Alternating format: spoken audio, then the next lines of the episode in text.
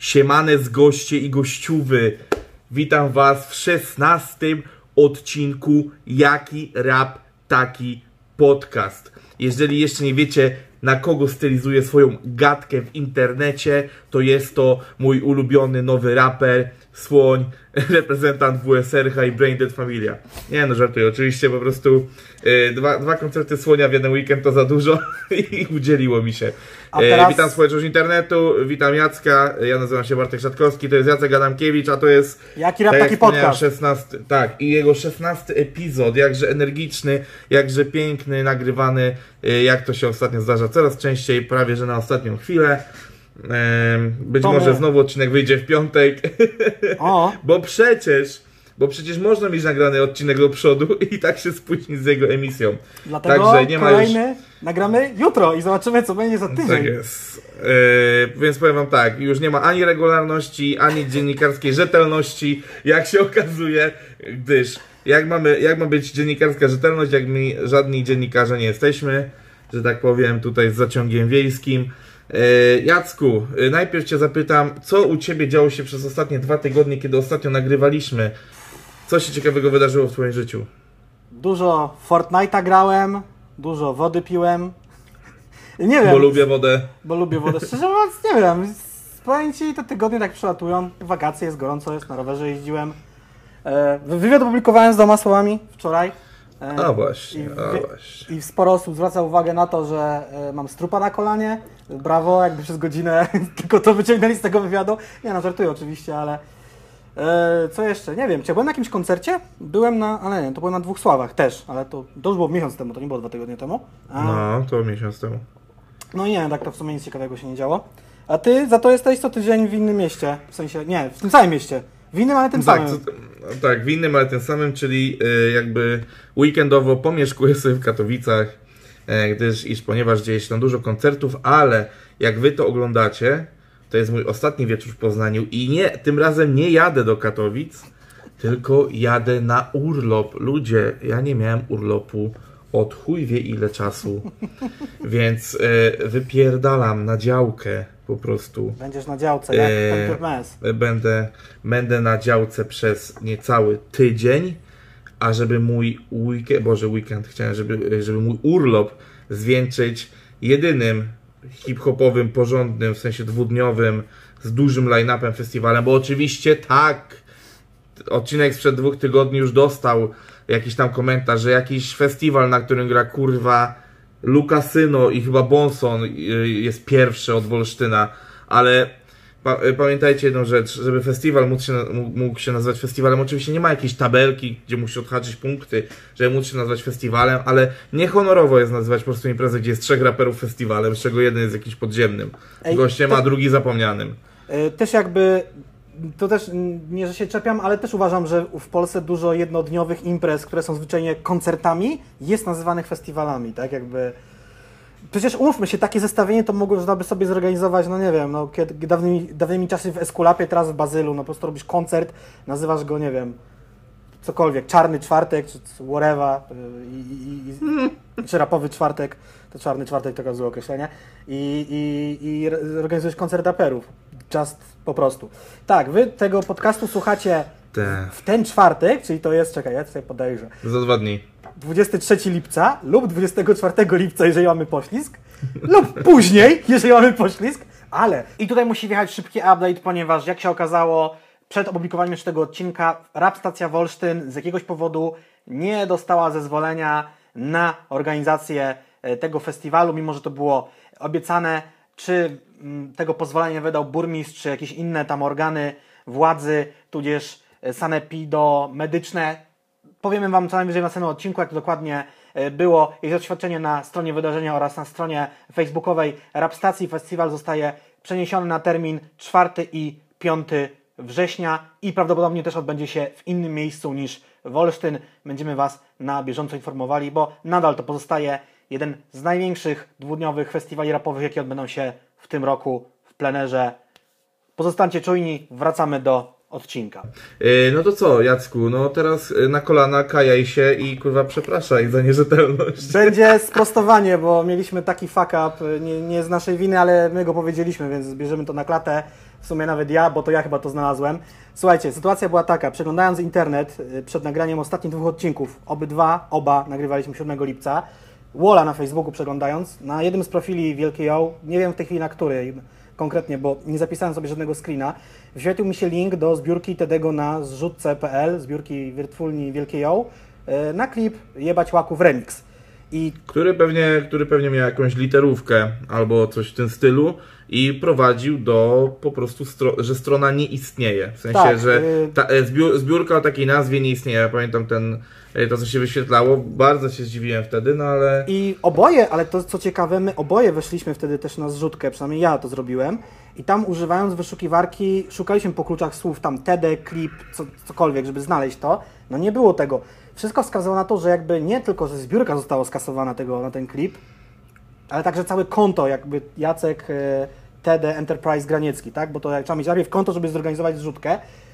I niestety przed publikacją tego odcinka nie sprawdziłem drugi raz, bo też na to nie wpadłem po prostu, czy ta zbiórka na klip trwa. I tak ona trwa cały czas. O czym już Wam napisałem y, po publikowaniu poprzedniego odcinka, jakby w opisie, czy to na YouTubie, czy na wszystkich profilach, gdzie to wrzucaliśmy, że ta zbiórka trwa i podałem do niej link i wrzucimy też pod tym odcinkiem. Także macie tam jeszcze chyba kilkanaście, kilkadziesiąt dni, tam chyba z 40 dni jeszcze zostało do końca zbiórki, także dementujemy i prostujemy, ta zbiórka trwa, po prostu to był błąd i to jest nauczka na przyszłość, żeby jakieś takie rzeczy, które znikają z sieci, na końcu sprawdzić, czy one na pewno zniknęły, no nie? Bo jakby nie zrobiliśmy tego ani celowo, ani nic, no bo po co? Dokładnie. Tak, Znaczy, y, n- kluczowe pytanie jest po co? Zwłaszcza, że odcinek wyszedł dokładnie w ten dzień i wszyscy się dowiedzieli o naszym błędzie, w którym ja widziałem się i z Jackiem, i z jego menadżerem na koncercie i jakby, więc no nie strzelałbym sobie stopę organizując koncert z chłopakami i jeszcze w trakcie tego koncertu umawiając się na dalsze współpracę, Ale gdybym to- po prostu, e, gdybym nie, nie wierzył w tak, znaczy nie szczerość, tylko co w słuszność tego, co powiedzieliśmy. E, Ale żeby e, jakby teraz oddać wszystko, wpłacających osób na ten moment jest 70, do, do końca zostało 41 dni, zebrane aktualnie 13% e, procent tej zbiórki. E, z mojej strony, jeżeli mogę coś polecić organizatorom zbiórki, to zrobienie sobie personalizowanego linka do tej zrzutki. Chyba jest, wiesz, był, był wrzucany. Tak, potem. jest, jest ten. O dobra, no bo JL. widzę, że ma na razie to AD. Okej, dobra. Czyli jakby widzicie, Ale jeszcze chciałem- e, jest, szansa, jest szansa po prostu nadrobić. E, Nie, nie ma co, tak śmiałem się, nie ma co też się kajać, wielce kłaniać. No kurwa, no poraż, jakby pomyłki się zdarzają. E, Przecież kanał pe- pewnego recenzenta, znaczy pewnego dziennik, dziennikarza rapowego nadal istnieje, a przecież powinniśmy błędy naprawiać. E, Czy chciałem powiedzieć też takie stare przysłowie, e, nie myli się ten tylko, co nic nie robi, no nie? Jakby, no, nie pomyślałbym, a powinienem w sumie, żeby sprawdzić to po prostu drugi raz. E, No, a ale jeszcze- zdarza się. Dobra, ej, już bądź za długo o tym, za długo, kurwa, ja nie lubię gadać o, o swoich błędach, kurwa, zbyt długo.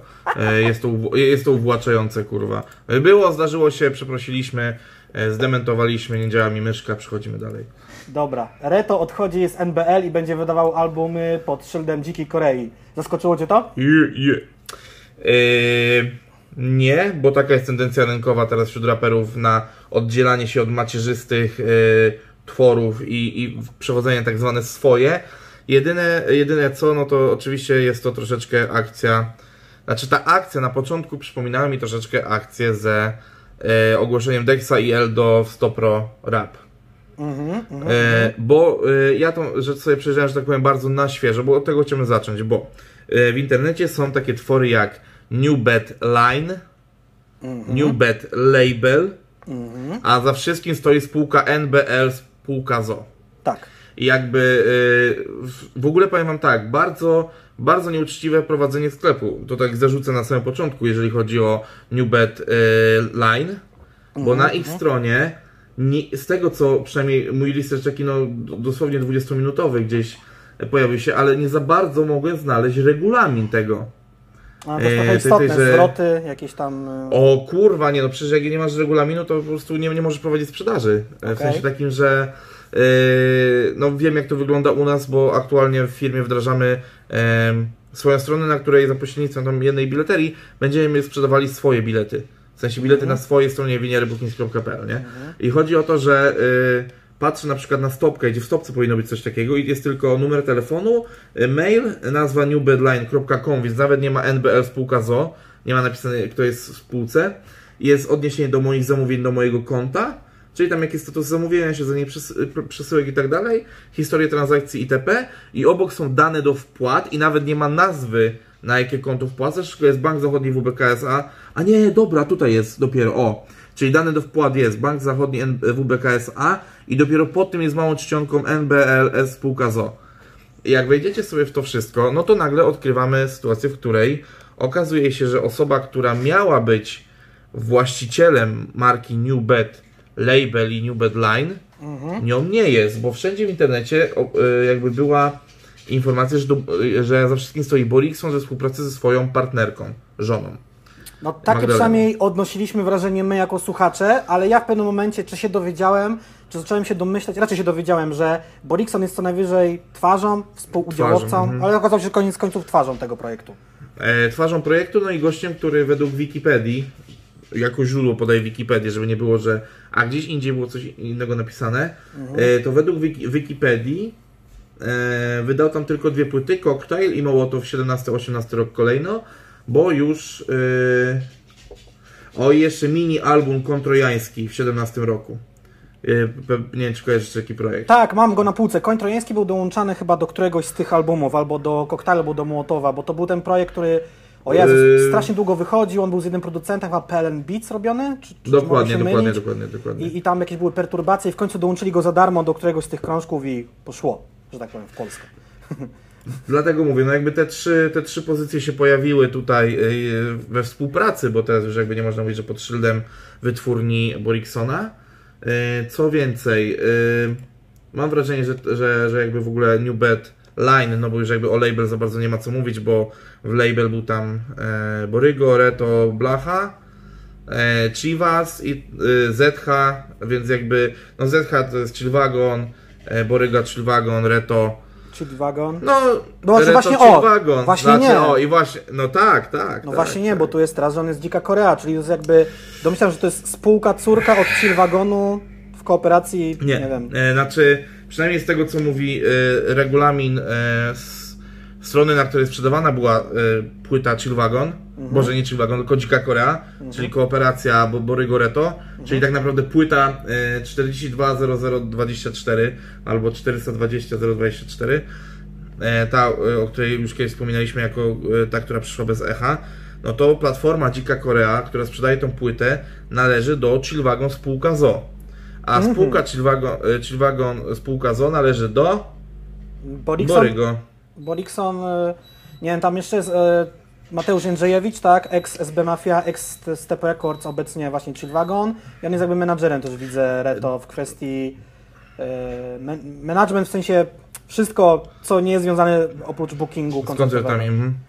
E, E, no to nie, no właśnie o tym mówię, że tutaj no Chillwagon należy do, bez, tam nie ma jakby nikogo więcej w karesie wpisanego, no to jest Borygo, nie? Borygo 100%.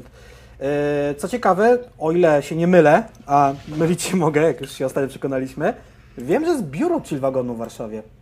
Nie w Kielcach, tylko w Warszawie. Wiesz o co chodzi? Takie... Ale siedziba, ale siedziba jest na Kielce zrobiona. Y, jasne, ale jak sobie wejdziesz chyba na Instagrama y, Chillwagon CO, to tam gdzieś by, powinno być zdjęcie, albo sobie to uroiłem teraz, A, a psik, sorry. albo sobie to uroiłem. Znaczy widziałem zdjęcia, że jest takie, wiecie, biuro Chillwagonu, jest tam taki neonik na ścianie. Może to właśnie u Mateusza na, na Insta widziałem, niekoniecznie, niekoniecznie na profilu y, Chillwagonowym. A, mhm, Okej, mam Menago Flex. Nie wiem, czy ma profil pu- pu- publiczny, czy nie, ale jest takowe biuro. Hmm. No nie ma tutaj lokalizacji podanej, ale wydaje mi się, że to jest raczej Warszawa, no bo umówmy się, tak z strategicznego punktu widzenia, Kielce nie są daleko od Warszawy, a łatwiej jest operować ze światem kampanię, Wiadomo. umowy, wiadomo, deale, wiadomo. spotkania, rauty, bale. Powiem tak, no, y, biorąc pod uwagę, jak sobie w Street View wszedłem w adres, pod którym jest zarejestrowane, y, zarejestrowana spółka Chillwagon, no raczej to ich siedziba nie jest, myślę, że to jest dom rodzinny, rodzinny po prostu Borygo. Borygo, okej. Dobrze, ale bo... y, Ej, ale, a właśnie, a od, od kiedy pojawiła się informacja o tym, że Chillwagon Chillwa, będzie już takim Chillwagonem niezależnym? W sensie, że spółka Chillwagon, pa, pa, pa, firma. Chillwagon. Wiesz co? Bo, bo, to, bo, to, bo to jest ciekawe, bo tutaj jest informacja, że to było y, w połowie września 2019 już. Tak, przy wydaniu płyty Chill Wagon. Mm, w- Wiesz, okej. ten, ten box, ten wagon taki z tym całym VR-em i tymi innymi wszystkimi rzeczami. I przy wydaniu pierwszej płyty założyli tą, tą firmę, tak myślę. A, ale też bardzo ciekawa rzecz.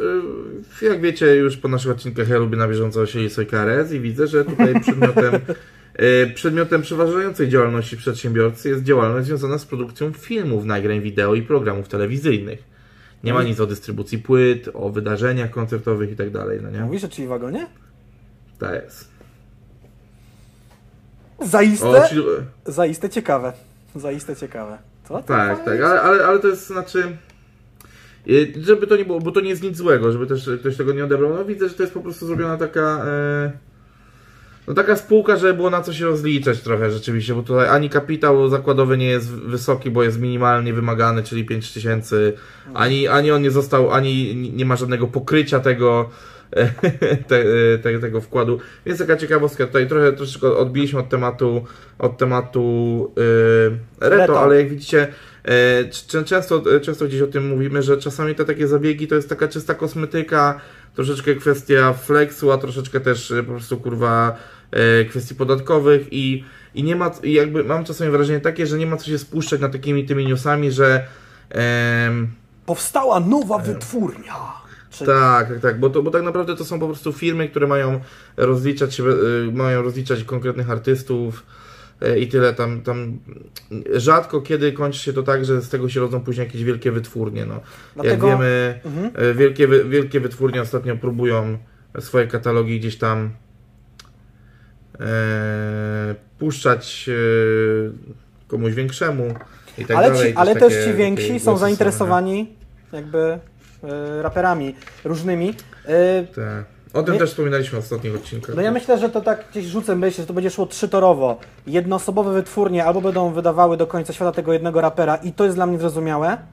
Ja ci raperzy będą pytani cały czas w wywiadach, a kiedy ktoś, kiedy... No nigdy, to jest jednoosobowa firma, tak jak mówisz, do rozliczania aktualnych kwestii danego rapera. Niektóre mogą się w końcu No. zawinąć albo sprzedać, jak Stopro Rap, bo coś tam się skończył katalog, artyści odeszli i się skończyło. No i inne się wezmą, może, może sprzedadzą, no to też... Mo- to też może świadczy o rozwoju, no ten rynek się na pewno rozwinął. Co jeszcze chciałem powiedzieć, bo tutaj jest a propos tego NBL-u, że jest... y, W, na Ciuchy nadal będą. tak, na etapie finalizowania prac nad nową kolekcją Blindware, czyli Reto z NBL-em. Pytanie jest, czy to jest akurat ostatnia kolekcja i koniec, czy jakby Reto będzie nadal współpracował z tym, z tym jego mościem, bo jest mu dobrze, są tam uczciwe jakieś tam Eee, warunki. Znaczy, no powiem tak, no, jak, jak dobrze wiesz, ja przed odcinkiem przesiedziałem sobie, kto zajmuje się marką New Bedline, Mhm. no to stoi za tym ta sama, ta sama postać, która e, odpowiada za odziejsie.pl. Zgadza się. I to chyba dla też, Eee. kumatym słuchaczem, to mógł się domyśleć. Odziejsie.pl, no też jakby... Oni chyba też mają jakieś sw- e, swoją markę Odziejsie, no nie? Tam też jakieś e, ciuchy spod... To, że to nie jest tylko sklep, ale też chyba coś swojego mają. Tutaj sobie Więc, ręki nie może, e, więc wiesz, jeżeli tu istnieje jakieś know-how produkcyjne związane, wiesz, z Odziejsie czy New Bedline, no to wiesz, no może też nie ma co wymyśl- s- próbować wymyślać koła na nowo, jeżeli masz dobrą współpracę z kimś, to po prostu ją kontynuuj i tyle. W sensie takim, że dobrze wiemy, że na ciuchach jest siano, oczywiście, Reto mógłby się teraz pokusić, znaleźć sobie jakiegoś kumatego człowieka wśród swoich znajomych, czy też y, po prostu ludzi z branży, który by teraz zajął się budowaniem jego marki od zera. Znaczy, bo jakby marka jako Blindware będzie jakby trochę budowana e, i tak dalej, ale też y, no, musi być ktoś, kto zna się po prostu na tej produkcji ciuchów, bo wiem, że nie wszyscy raperzy chcą to zlecać byle komu i że byle kto to robił. Nawet taką rozmowę ostatnio miałem z jednym z ulubionych raperów y, wszystkich m- młodych słuchaczek rapu, y, z, związany z taką magiczną liter- cyferką 7. E, Eee, to właśnie rozmawialiśmy na temat po prostu ciuchów i że no nie ma co, że, że jednak zawsze musi stać jakość za tym, bo jakość obroni się w, gdzieś tam w czasie, no nie, wiecie o co chodzi, że jeżeli to jest dobrze zrobione, no to jeżeli jest dobrze Reto z tą firmą, która ma to robić za niego, no to niech to robi, bo rzeczywiście teraz- nie ma co I wymyśleć. się też No. ukluło w głowie pytanie, czy Chillwagon robi jakiś odzież. Tutaj już zupełnie nie mam, nic mi w głowie nie świta, czy oni robią swoją odzież, chociaż dla siebie nawet nie pamiętam nic w tej kwestii. Może nawet jeszcze na to nie ma czasu. A w sumie hype mógłby być, no nie? Na chillwagonowe, chillwagonowe jakieś rzeczy. Znaczy, no czekaj, y, nie wiem czy robili ciuchy, Mhm. A do, dobra, wpisałem to w Allegro i kurwa już widzę, że są podjeby na Allegro po prostu z logo chill wagonu, no nie? No, bierzesz wysokiej jakości logo z teledysku czy, czy, czy z czegoś takiego, albo je tam odwzorowywujesz, albo nawet je po prostu drukujesz na koszulki i heja. Nie, to wyda wydaje mi się, że chyba nie ma, aczkolwiek właśnie mówię, tutaj to może być jakiś błąd. No ale mieli swoje rowery, czy tam nie, mieli ten, yy, hulajnogi elektryczne, takie z dojebanymi silnikami, yy, sygnowane chill wagonem. Hmm. Bo pamiętam, że yy, Borikson na nich zapierdalał na jakimś filmiku i one zapierdalały jak szatan, no nie? Jakby mnie, koncepcja jaz- jazdy na hulajnodze przeraża, jestem za gruby na to albo zbyt mało gibki, ja się strasznie niekomfortowo czuję na hulajnodze. Rower spoko, hulajnoga drama. Eee, tak, już widzę, to były te hulajnogi Dulatron, warte stary 26 kafli, no nie? Może za to kupić samochód. Nie najnowszy, nie najlepszy, ale może to kupić samochód. Ale samochód, tak jest. No, moje Volvo, na przykład. Bawmy się, bawmy się. Więc to jest ten stronie czy wagonu, kiedy szedłem w odzież, pojawił mi się tylko preorderowy box Poseidona, kizownika, No. z, pewnie z jakąś koszulką. Także ciuchów na razie nie stwierdzam, jeżeli jakieś były, to napiszcie nam o tym w komentarzach i możecie też napisać, tak moi drodzy, to jest call, call to action, jesteśmy super profesjonalni. możecie nam też Eee, napisać, co o tym wszystkim Ale sądzicie. może, mo, może były jakieś, e, jakieś dropy, tam pojedyncze rzeczy. E, wszystkich, którzy w kamerze teraz widzą bitwę między mną a moim psem, to za to przepraszam z góry, ale po prostu usilnie próbuję wskoczyć mi na kolana, a jest tak gorąco, że po prostu e, 15 kilo ciepełka nie jest najpotrzebniejszą rzeczą, jaką teraz, jaką teraz bym chciał tutaj mieć. E, Ale czy wyczerpaliśmy ten temat? Chyba tak, mógł coś jeszcze innego z twoją nogą robić, ale dobrze że tego nie robi. Tylko co na nią To robi jakby mały. Życie. Eee, Życie, życie wciąż O, zaskakuje mnie. a e, teraz przeczytałem jedną rzecz w notatkach, która mi trochę umknęła, ale już to sprawdzam. Ja mam z kolei już gadżet do kolejnego tematu przygotowany. E, no to leć z tym. Leć z tym. Dobrze. O Jezus, naprawdę to zrobili? Pojawiło się, słuchajcie, w internecie label 2020. Gruchnęła wiadomość. Wow! Tak, i pojawiła się informacja na Instagramie, na Facebooku, pojawiły się jakiś tam chyba wywiad, z tego co pamiętam, w Nuance. E, czym jest inicjatywa 2020? Jest to inicjatywa osób kilku, którzy podpisują się imionami Filip, Janek, Michał, Oskar i Piotrek i założyli razem Eee, label. czy, czy my mamy tym ludziom to jakby teraz e, Wytłumaczyć? rozszyfrowy, rozszyfrowywać, kto jest w tej ekipie, czy to już myślisz, że było tak? Nie, no dobra, powiedzmy to. Oczywiście to było szumnie zapowiedziane, ale mówimy tak o jedynaku, czyli Janku Poremskim, który jest menadżerem Shaftera i Taco Hemingwaya. Michale E, Fiałkowskim, e, Michale Fiałkowskim, e, jedna, czyli... druga e, Returnersów. No, ja chciałem zrobić takie rzeczy, The Returners. Dobrze. E, tak, i, i jest, to, jest to menadżer em, z ekipy Revolium. W Revolium pełni on bardzo, bardzo wysoką funkcję i też odpowiada za booking zespołu Dwa Sławy. Między I innymi. nie, pamię- i nie pamiętam, czy też właśnie Niemielski. Tak, Mielski, tak, tak, tak. No, Eee, także i tutaj- Chyba, chyba jeszcze coś, czy nie? Czy już... No, już nie pamiętam. Jeżeli, jeżeli kogoś pamiętam, to przepraszam. Mhm. E, co dalej? No, oczywiście Tako, czyli Filip. Oskar, czyli I Oskar z problemu. I Piotrek, czyli Stis. Tak, czyli Piotr Schulz, właściciel e, brandu Revolium, e, brandu Out, e, jak, to, jak to jest? Outrage, tak. Mhm. E, Outrage Agency, tak to jest. O. E, a taka ciekawostka, ja chyba kiedyś mówiłem na streamie, ale niedawno, e, bo w maju, połowie maja, czyli dwa miesiące temu, Mhm. e, swoje iluś tam lecie, chyba 15-lecie czy 14-lecie obchodziła płyta Człowiek, który chciał ukraść alfabet Eldo. C, K, I, U, E, dobra, nieważne. No, ten skrót. Tak, e, oczywiście nawiązanie do e, Men Who Want to Solve a World, nie World, tylko World. E, chociażby Nirwany, no tam nieważne, już nie będę. Zaraz mi ktoś zarzuci, że e, przed Nirwaną nagrał ten numer ktoś jeszcze, ale nie o to chodziło. Chodziło mi o duet producentki, który stworzył tą e, płytę, bo jest to duet Beatniks, którego jedną, drugą jest jedynak, e, czyli Janek Poremski. Jakiego duetu jeszcze jedną, drugą jest Janek? No to szybka odpowiedź. Flirtini, czyli Mentos i Janek jako jedynak. To jest, to jest ten duet, więc zobaczcie jak to wszystko jest pięknie w tej branży połączone. Jak y, jedna osoba często pełni wiele funkcji, o których wzajemnie wy nie wiecie, bo na przykład znacie go jako gościa z Flirtini, to jest ten z długimi włosami, jeżeli ktoś by być bardzo łopa, łopatologicznie chciał wiedzieć, y, to, to tak, Janek to jest on. Y, no, kurczę, tro, trochę Avengers, kurwa, no nie? W sensie takim, że Bo patrzysz na ten skład i tak myślisz sobie, kurwa, no, y, ogólnie akcja jest taka, jeżeli wejdziecie na stronę www.2020.works, to macie w bardzo prosty sposób wytłumaczone, czym zajmowały się te wszystkie osoby, które składają się na ten skład wcześniej.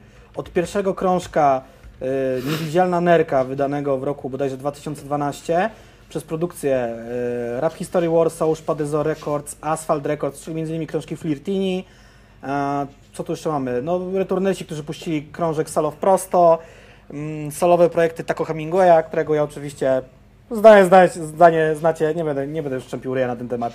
E, Co tu jeszcze było? E, Krążki Żabsona, które też jakby e, pomagało Revolium puścić w świat. Dwa Sławy tu też są. To są nie tylko projekty ludzi zaangażowanych bezpośrednio w tą mm, wytwórnię, czyli że Steve z Oscarem zrobili problem, ale też pracowali, współprodukowali te krążki, pro- promowali je, dbali o to, żeby one powstały, wyszły, osiągnęły pewną formę i poszły w świat, zostały y, sprzedane i jakby wydane.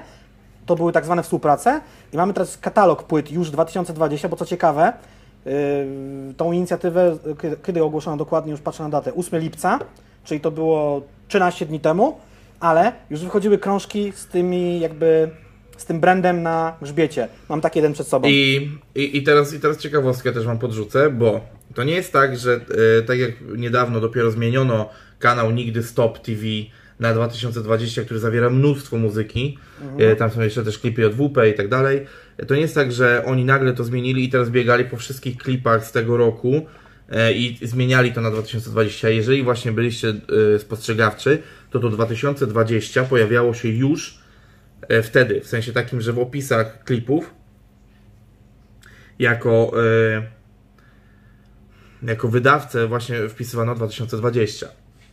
Niektórzy mogli, nie, niektórzy mogli tam się podśmiechiwać i że niby, e, że niby błąd, że ktoś pomylił z datą i tak dalej, ale o tym rozmawiałem z Chwiałkiem właśnie i mówił, że oni już po cichu gdzieś to przemycali od jakiegoś czasu. Znaczy, wiesz co, ja akurat tylko sprawdziłem klipy Problemo do Art Brutu 2 i tam w opisach akurat tego 2020 nie znalazłem, ale nie zdążyłem sprawdzić Guerilli, Okiego i Dziarmy.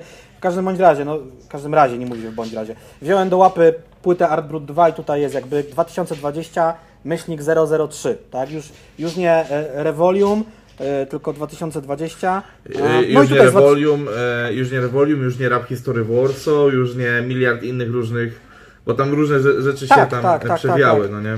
E, Ale to było w sumie fajnie, bo jakby dopóki było Rap History Warsaw, czy też Revolium, bo też już teraz e, głowy nie dam sobie uciąć, to oni fajnie sobie oznaczali, bo LP to były no, long playe, e, były też e, mixtape'y, były epki i były e, no winyle jeszcze.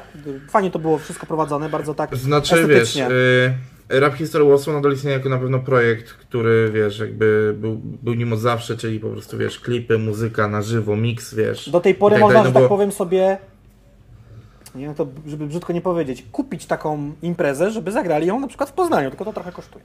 Żeby sobie E, tak, ale ogarnąć. Rap History, Warsaw, Rap History Warsaw, jak wyglądacie to w czwartek albo w piątek, jest teraz weekend w Łodzi. Ja też O! ten weekend jestem, więc, więc być może na Rap History Warsaw będę. E, także e, chociażby tylko, właśnie, bo w ogóle tak teraz mówimy o tym e, 2020 jako trochę Avengers, ale jak tak pomyślisz sobie, jacy ludzie w ogóle pracują w ramach Revolium, no to tam jest naprawdę bardzo, bardzo solidny skład ludzi. I nie mówię tego znowu, żeby nie było, że a, no bo Bartek współpracujesz z nimi, no to masz o nich pochlebne zdanie, tylko rzeczywiście tam, tam nie jest tak, że na przykład menadżerem artysty jest dziewczyna właściciela wytwórni. Nie, nie, nie. Tam Mm. jest, tam jest skład profesjonalistów, którzy są w stanie wyprodukować różne rzeczy.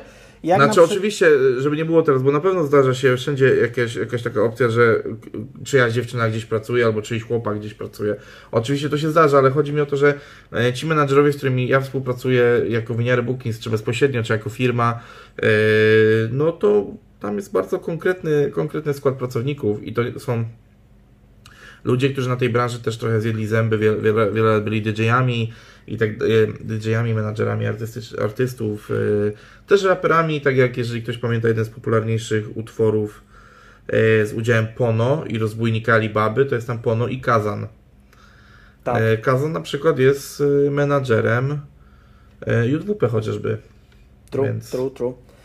A co jeszcze, chciałem po... No. coś jeszcze chciałem powiedzieć a propos tego 2020, ale mi myśl umknęła. E, tak, o, czy jak, jak ja rozmawiałem z kolei z jak grały dwa słowy w Poznaniu, to czy oni nie ogarniali tych y, koncertów związanych z Balantajsem teraz? Przynajmniej tego płomienia? Nie wiem, coś, nie wiem, czy czegoś już nie mylę, ale mogło tak być. znaczy, mogło tak być, ponieważ Outrage jest taką jakby agencją kreatywną, która odpowiada za takie akcje. Jeżeli widzieliście jakieś akcje marketingowe, chociażby z National Geographic, e, czy, e, czy z Adidasem i BMW, tą przy ostatnim e, Artbrucie, Tak, no to, to, to- już jest też właśnie, to, to też jest działalność Outrage. Oczywiście my, my z Jackiem, znaczy Jacek w- kiedyś mnie zapytał, ale tak naprawdę po chuj to wszystko rozdzielać. No bo rzeczywiście jak teraz patrzysz, no to jest Revolium, Outrage i 2020, no ale po prostu tak jak wcześniej rozmawialiśmy, z jednej strony kwestie pewnie, nie wiem, zespołu, który pracuje nad danym projektem, może z drugiej strony po prostu kwestie podatkowe, a z trzeciej strony, kurwa, no może i flex. Bo jest, jest generalnie coś takiego, że jak zaczynasz prowadzić działalność i ona się rozrasta na różne gałęzi, to, zaczy, to, to, przy- zaczynasz ją dzielić na, na, na 3-4 spółki, na 5-6. Później po prostu jest już tego tak dużo, że trzeba to spiąć, jako, żeby na przykład jedna osoba jako prezes spółki zarządzała wszystkimi spółkami i tak dalej. I, to jest często tak, że najpierw z małej firmy rozchodzisz się rozgałęziasz na kilka mniejszych, żeby na przykład, no ja mówię oczywiście o perspektywie, nie wiem, 10-15-letniej, a później rzeczywiście spajasz się w jedno i, i tak dalej, i jako już wtedy jakaś multikorporacja czy coś takiego. Oczywiście mam wrażenie, że działanie kreatywne związane z produkcją koncertów, wydawanie płyt nie może odbywać się do końca jako takie korpościerwo. Eee, myślę, że tam no, nazywanie tego korporacją jest bardziej takie w kwestii uporządkowania gdzieś myśli, a nie nazywanie, że oni teraz dążą do bycia korporacją, bo myślę, że kompletnie tak. Tak nie jest, więc. No i co jeszcze mogę polecić? Y, Jest. y, Nie, tutaj. Aha, jest artykuł na Nuancie a propos tego. Nie wiem dlaczego reklamuję Nuance, bo oni nie reklamują nas, ale hej. E, Aha, bo pierwszą rzeczą tak naprawdę wydaną, znaczy nie pierwszą, jak już wiemy, bo płyty już wychodziły z logiem pod, w tym brandzie 2020, ale pierwszą wydaną w, dla świata jest niby nowy singiel Taco Hemingwaya. E, co nie pomógł ani. w- Co nie pomógł przy nowych wyborach, które się ostatnio odbyły, bo to jest pierwszy podcast powyborczy. Mimo, że ten ostatni był już powyborczy, ale nagrywaliśmy go wcześniej. Tak, tak, i tu sobie, tak, może, możemy płynnie przejść do tematu e, PZ. Mamy teraz tryptyk PZ. Tak, to tak. Będziemy, Tak będziemy, będziemy mówili troszeczkę o PZ i zaczniemy chyba od takiego y, z jednej strony mocno zaskakującego, ale z drugiej strony nie. Bo no rzeczywiście muzyka Auera z numeru PZ, naucz się czeka, nauczysz się czekać w spocie Rafała Trzaskowskiego. No, Zauważyłem gdzieś- to na Twitterze i się zdziwiłem, bo to chyba tam widziałem. e, ja gdzieś widziałem wypowiedź Auera, Mhm. że zrobił to z pełną premedytacją i tak dalej. W sensie nie, nie była to agitacja polityczna w sensie takim, że stricte popie- to, to było trochę tak jak z Hołownią, nie? że po prostu nie popieram Trzaska, ale nie jestem za Dudą, więc pomogę jego, po prostu przyjaciel mo- mojego, znaczy może wróg mojego wroga jest moim przyjacielem, trochę tego, na tej zasadzie, no nie? Generalnie mam tutaj, mam tutaj fragment artykułu z Hip Hop Nigdy Stop i wielu raperów zachęcało, żeby w ogóle wziąć udział w wyborach. To jest y, jedna sprawa, drudzy konkretnie starali się wskazywać, na kogo głosować. Albo na Między kogo nie głosować, nie? albo na kogo nie głosować, bardziej w tą stronę. Między innymi chyba był to też Wojtek Sokół czy, czy PZ. No i tam oczywiście każda deklaracja światopoglądowa, taka z, z grubszego kalibru, bym tak powiedział, czy polityczna, no wiadomo co się dzieje w komentarzach na Facebooku czy też na Instagramie.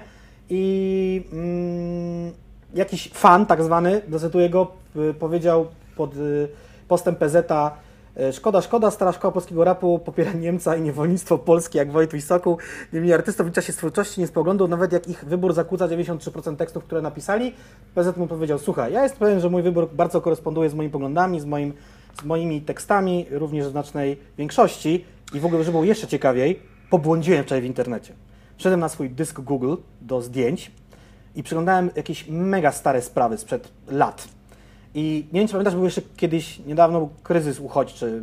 Uchodźcy głównie z Syrii cisnęli cały czas do Europy, bo no, tam była po prostu regularna Mm. wojna. Chyba nadal jest. To, no, ten konflikt, o tym konflikcie się zapomniało, on się nadal odbywa. i wtedy były te nastroje antyimigranckie w Europie i w Polsce.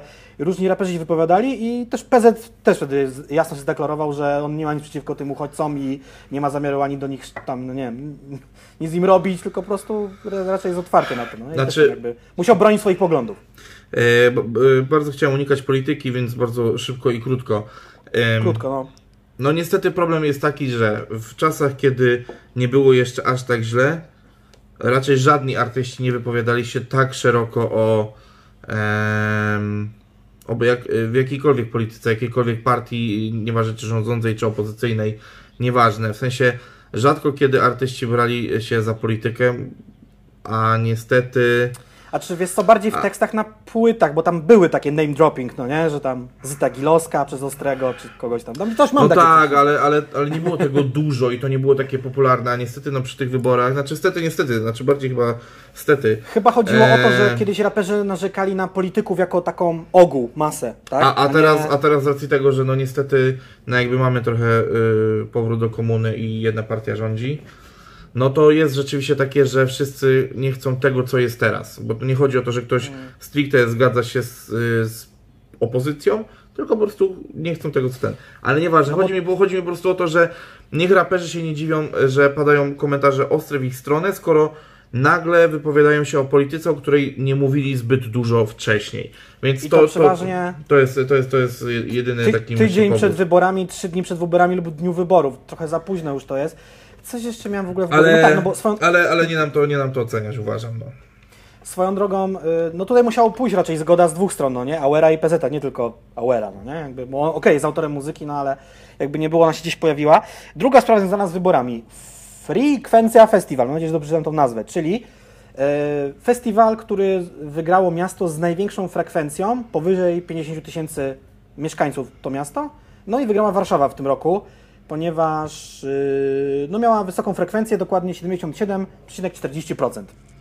W wyborach prezydenckich druga tura oczywiście, mówimy o tej turze. Z ciekawości sprawdziłem, ile jest miast w Polsce powyżej 50 tysięcy osób. No jest ich, wyobraź sobie, 84 miasta. Myślałem, że jest ich więcej. To powiem Ci szczerze, no nie, nie wiem dlaczego tak mieszkałem, ale okej. Czyli miast powyżej 50 koła jest 84. E, no śmieszna rzecz, tutaj- zamiast, zamiast powiedzieć, No. czemu tak myślałem, powiedziałeś, czemu tak mieszkałem. Aha, czemu tak myślałem? Nie wiem, czemu tak myślałem. Co do tego festiwalu, no prze- przekrój artystów jest naprawdę konkretny, bo uwaga, czytam. Artur Rojek, Baranowski, Clock Machine, Daria Zawiało, Dawid Podsiadło, Kasia Lins, Cortez, Krzysztof Zalewski, Łona Weber, Miłosz Mrozu, Organek PZ, Ralf Kamiński, Skają, Sokół, Sorry Boys, Żabson i gościnnie Nosowska. Taki jest line-up tego E, festiwalu. Prześwietne jest to, że Jacek połowy z nich nie zna. Znaczy, znam e, niektóre nazwy. ksywy, niektóre Tak. pojedyncze numery. Nie mam pojęcia, kim jest Kasia Lins, Clock Machine, Baranowski y, i Sorry Boys. Tak chyba na 100%. No, no, no. Tak, tak, tak, tak coś czułem. Nie, ale nie będziemy teraz rozmawiać, to tak po prostu... e, To nie jest kurwa roast. A właśnie, bo, bo czekaj, bo, bo jak ty mówisz, jak, jak ty czytasz tą nazwę? Którą? E, No, e, tego festiwalu. Frekwencja, że za darmo. Dobra, I frekwencja, dobra, połączenie, dobra. że z darmo, no nie? No bo chyba idea tego koncertu jest taka, że y, gramy za free, czyli mm, każdy będzie mógł wejść na ten festiwal. E, tak, tak, tak. Oczywiście nie wiem, jak oni to zrobią ze względu na aktualne obostrzenia, ale O, zadałeś dobre pytanie, wiesz, ja to mi zastanawiałem? to jest, znaczy... No, a z, drugiej, z drugiej strony jakby to wszystko już idzie tak na łeb na szyję, że może z drugiej strony zaraz to będzie legalne, więc... Bo data, data jest 28 czerwca, okej. Że to już się nie da, wy... data, data to są te widełki pomiędzy pierwszą i drugą turą. 28 czerwca, 12 Tak, lipca. tak, Tak, tak, jak- tak, widzę, widzę, widzę. Ja, ja chciałem tylko się lekko przyczepić, ponieważ ta gwiazdka, która się tam pojawiła, że to jest, y, chodzi o miasta z największą frekwencją. Wróć, miasta z powyżej 50 tysięcy mieszkańców. Organizatorzy zaznaczają, że to ze względu na to, żeby można było dojechać, żeby było pewne zaplecze techniczno, hotelowo pewnie i tak dalej. Ale nie ukrywajmy, bo sprawdziłem to, bo jestem jebnięty. Jestem Jacek Adamkiewicz, jestem jebnięty. Wszedłem na stronę Państwowej Komisji Wyborczej i siedziałem wczoraj. Stary, ja się cofnę do 2000 roku. Tak, wiem, bo zasugerowałem ci to, że jeżeli chcesz zarzucić tutaj, że to był ustawiony festiwal pod Warszawę, to chcę, żebyś miał chociaż poparte to kurwa jakąś wiedzą. Jak dzisiaj wszedłem w notatki i zobaczyłem, że ty dodałeś kurwa frekwencję miasta Warszawy z wyborów w 2015, w 19, 15 parlamentarnych i tak dalej, to myślałem, że jebnę, kurwa, no nie? Dzień dobry, to ja jak Belmondo. Y, Warszawa z racji tego, że jest największym polskim miastem i z racji tego, że tam spływają też głosy ze statków, placówek zagranicznych, konsulatów i ambasad, no ma tą największą frekwencję. Okej, okay, to jest jakby. Chociaż powiem, że y, w roku bodajże 2000 właśnie był ewenement. Poznań miał chyba lekką, wyższą frekwencję w prezydenckich niż Warszawa. Zdarzały się takie rzeczy, oczywiście, ale od lat, od lat co najmniej pięciu, jak nie więcej, i w parlamentarnych, i w prezydenckich Warszawa ma zawsze największą frekwencję. No trudno, no chcieli zrobić ten koncert w Warszawie, to go zrobią. No. No, musiał, mogę tam pojechać. Musiał to powiedzieć, musiał to powiedzieć. No. Jakby dobra, powiem wam Ale tak, Poznań jakby... był bardzo blisko. Poznań był tuż za Warszawą, był w Tak, top 3 tak, razem z, z, Gdań, z Gdańskiem. Powiem wam tak, ogólnie bardzo podoba mi się ta koncepcja. Oczywiście mam e, pewne wątpliwości co do kwestii właśnie covidowych, e, co, do, co do kwestii tego, jak tylu artystów zmieścić w jeden dzień, czy oni to rozbiją na dwa dni. No po prostu no jakby mam wiele wątpliwości, ale poczekamy na rozwój wydarzeń, bo no jakby mamy na dzień nagrania 20, przepraszam, 1 mm, lipca, Mhm. więc, e, więc oni pewnie będą potrzebowali teraz czasu, żeby to wszystko ogarnąć, ale jedną szpileczkę pozwolę sobie wbić jeszcze. Mam wrażenie, mam wrażenie, że to miał być festiwal świętowania e, wygrania przez e, nie Andrzeja Dudę, a teraz e, bardzo boję się, że oni takim rakiem będą wycofywali się ze zrobienia tego festiwalu. Jakby Only Sad Reactions Festival. Trochę tak, w sensie takim, że, że, A- że ja, ja już widzę troszeczkę aktualnego, znaczy jeszcze aktualnego i przyszłego prezydenta naszego kraju, który stoi, stoi sobie na szarym końcu tego wielkiego tłumu w Warszawie i mówi, no i co kurwa, chcieliście kurwa se poświętować, a tu chuj kurwa. Ja chciałem powiedzieć, że wiesz co, jeżeli chodzi o tych artystów, bo fakt, y, to jest potężny line-up i jakby zmieścić ich w ciągu jednego dnia, to nie wiem, bo oni musieli grać po 20 minut. Może to być na zasadzie formułę męskiego grania, żeby to przeplatali, tam tu wchodzi, schodzi, jakieś duety, tercety, no nie wiem, można to różnie rozplanować. No, no ciekawe, ciekawe, ale bardzo Tak mi się było, podoba. nie kłamię. Ba, bardzo mi się to e, podoba, że pewne inicjatywy mogą się dziać, e, jeżeli chodzi o koncerty, a pewne nie mogą. No, jakby Do zawsze tego jeszcze, są ró- tego jeszcze wróciłem w tym odcinku. Tak, y, jeszcze ten tryptyk PZ kończymy informacją, y, która jest aktualna i będzie ona aktualna jak najbardziej też za tydzień. Y, 30 lipca na HBO Go będziecie mogli sprawdzić premierowy koncert PZ z muzyką współczesną. Tak, ten legendarny, na którym Osa zrobił to, co zrobił Osa. Taki trochę stage diving, trochę nie, trochę zapomniał tekstu i ja to sprawdzę, mam dostęp do HBO Go, to jest najważniejszy moment tego koncertu. Oczywiście żartuję, ale sprawdzę, czy tam jest ten fragment. Może jest. E, nie no, generalnie, generalnie bardzo mi się podoba to, no bo umówmy się, PZ wydaje mało, gra równie mało, a jednak, jednak te dwa Lexusy i teraz jakiś motorek w garażu stoją. Czy to Ma leasing, e, czy to leasingi, czy to nie leasingi, nie mi patrzeć w jego kieszeń. Bardziej chodzi mi po prostu o to, że gościu nadal ma z czego się utrzymywać na naprawdę dobrym, wysokim poziomie życia. E, mimo, że nie para się takim, taką żmudną pracą jak większość polskich artystów, czyli jeżdżenie od miasta do miasta w każdy weekend, granie koncertów, wydawanie płyt, Płyta co roku. udzielanie wywiadów i tak dalej. No PZ jednak stworzył sobie taką markę, to jest troszeczkę chyba na zasadzie, że to jest troszeczkę towar deficytowy, ekskluzywny, więc y, dlatego, dlatego no tutaj, no szapoba generalnie, mi się bardzo podobają, y, w sensie nie, nie, niektóre współprace trącą kurwa y, miękkim chujem i w ogóle nie są zbytnio fajne. Mówię o, o ogółu raperów, ale jeżeli widzę e, kurwa Bogusia Lindę i na przykład Sokoła e, w Johnnym Walkerze, czy widzę tutaj PZ z HBO, e, kurczę, no można czasami się pośmiać z tych reklam tam ze Sprite'em czy z czegoś, ale Z chmury. z chmury- Ale reszta już była w miarę spoko. ale, ale chodzi o to, że y, widać, że po prostu y, jest to rynek, w który warto inwestować. Ja też przypomnę, że Sarius swój numer Viking udostępnił do promocji serialu Viking. E, Wikingowie, było- więc, więc To sztos. się naprawdę fajnie, fajnie zbiegło. Ja się też zastanawiam, czy to nie jest taka samo nakręcająca się maszyna. PZ łapie współpracę, przez co ludzie z różnych marketingów, różnych firm wiedzą, że on reklamuje pewne produkty, więc się do niego zgłaszają i to jest takie, wiesz, jedno napędza drugie i on już, nie, bo jakby, to nie jest tak, że ja chcę mu to wytykać, bo absolutnie nie jestem jakimś łbem, co mówi, nie, raperzy nie powinni reklamować rzeczy. Powinni. Za dobre siano, fajne rzeczy. I, ale on ma tak generalnie, podsumowując, to chyba najwięcej współprac komercyjnych, Potem byłby chyba b, b, b, Tede może na drugim miejscu. A, albo różnych Rzeczy. Albo soku. Albo Sokół, tak, bo Sokół teraz nadrabia. Był ten Tiger, jest ten Samsung, stała współpraca, Johnny Walker i pewnie jeszcze tam kilka innych rzeczy, których zapomniałem, no nie? Yy, No, no, no, Jakieś tam, no, no. jakieś tam Microsofty, czy taj, coś tam jeszcze było z elektroniką. Coś, coś, coś. No ale, ale nie, gen- generalnie wiecie o co chodzi. No podoba nam się to. No chociażby Allegro, Quebo. Mhm. Wie, wiecie o co chodzi. No jakby. Quebo wcześniej reklamował też chyba Adidasa, że jego banery wisiały w połowie Europy, tam gdzieś na Węgrzech, czy w, Bu- czy w jakimś tam innym pa- państwie w ogóle. E, Dawid podsiadł i e, chyba BNP Paribas? Nie, nie pamiętam. Nie, to, wolno to jest głupotę, ale. e, Jakiś bank. Tak, ale tutaj był jakiś bank, no nie. Okej, i co jeszcze chciałem powiedzieć? Ym... E, Credit Agricole, o. Credit Agricole, no, coś tam, coś tam francuskiego. Także słuchajcie, jeżeli macie HBO Go, to będziecie mogli sobie to, to sprawdzić. E, Sprawdźcie ofertę swojego operatora komórkowego, być może sobie możecie to włączyć na jakiś okres próbny, albo w ogóle skorzystać z HBO Go, bo to jest w tej chwili osobna usługa. Nie musicie mieć kanału HBO, nie musicie mieć żadnej Tak, telewizji tak, tak, kablowej, tak, tak, satelitarnej. tak, To, ta usługa została uwolniona jakiś czas temu i to sobie to się kupuje jak Netflix już dłuższy czas i te wszystkie inne. To już, już trochę trwa.